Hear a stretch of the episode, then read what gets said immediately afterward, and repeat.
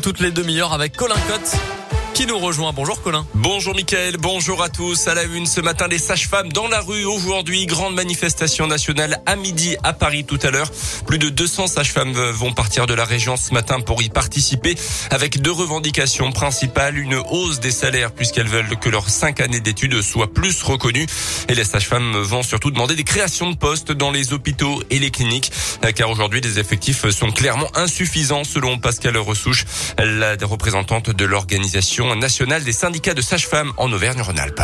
Nous, en tant que sage-femme libérale, on, récupère des patientes qui sortent tôt. Il y a des choses qui n'ont pas été expliquées euh, correctement euh, par manque de temps. C'est très compliqué et pour nous et pour les patientes. Moi, j'ai une patiente l'autre jour qui m'a dit, euh, ça se voit qu'elles n'ont pas le temps. Nous sommes sur un épuisement des sages-femmes qui essaient de travailler malgré toutes les heures qu'on leur demande. Je sais par exemple qu'au Puy, euh, ils devraient tourner avec 14 postes de sages-femmes et actuellement, ils tournent avec 7 postes.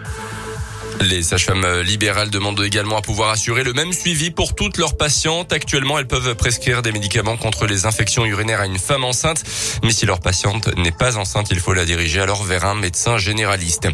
Une institution maconnaise aux 650 élèves dans la tourmente en ce moment. Une enquête a été ouverte au conservatoire de musique et de danse de la ville. Une dizaine d'agents accusent leur direction de harcèlement moral selon le JSL. Les premiers faits remontent à février dernier. Un conseil de discipline devrait se tenir au mois de novembre. En attendant, changements ont déjà été opérés. Le directeur est en arrêt de travail depuis le mois de juin et son adjointe est partie à la retraite cet été. On reste en Saône-et-Loire avec cette bonne nouvelle, la fin du port du masque en extérieur dans le département à partir de ce jeudi. Annonce de la préfecture. Hier, les autorités précisent que le taux d'incidence est actuellement stabilisé à 25 cas de Covid pour 100 000 habitants. Il est en dessous du niveau d'alerte depuis le 10 septembre. Dans le reste de l'actu, un débat houleux à venir aujourd'hui à l'Assemblée nationale. Le député Les Républicains républicain de l'Indamien, Abad défend une proposition de loi en faveur de la déconjugalisation de la location adulte handicapé en ce qui concerne les personnes en couple.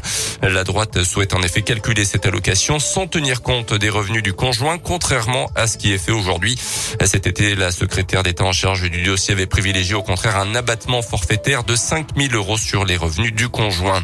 En bref, cette bonne nouvelle, le prêt à taux zéro est prolongé un an de plus jusqu'à la fin 2023, annonce hier de la ministre du Logement Emmanuel Vargon. Les conditions de ressources pour y accéder sont maintenues. Du soleil et surtout pas de pluie, c'est la tendance météo pour les prochaines semaines dans la région.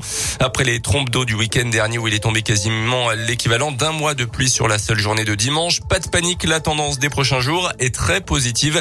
La pluie c'est fini pour un bon moment, nous assure Guillaume Séchet, météorologiste dans la région. On va avoir une période effectivement de temps stable durant plus d'une semaine sans doute, peut-être même au-delà, hein, jusqu'à la fin du mois d'octobre. Ça se traduira pas forcément par un temps très ensoleillé sur la région puisqu'en fait les nuages viennent se bloquer sur les Alpes et le Massif central. Mais on aura quand même un petit peu plus de soleil euh, sans doute euh, en fin de semaine pour ce week-end également. Euh, des températures qui restent un petit peu basses pour la saison, il est vrai. Hein. Mais bon, en tout cas, ce sera quand même beaucoup plus agréable euh, qu'au cours du week-end dernier, puisqu'on a vraiment eu un temps absolument épouvantable. Et attention également à un vent du nord qui viendra donc abaisser parfois le mercure dans la région.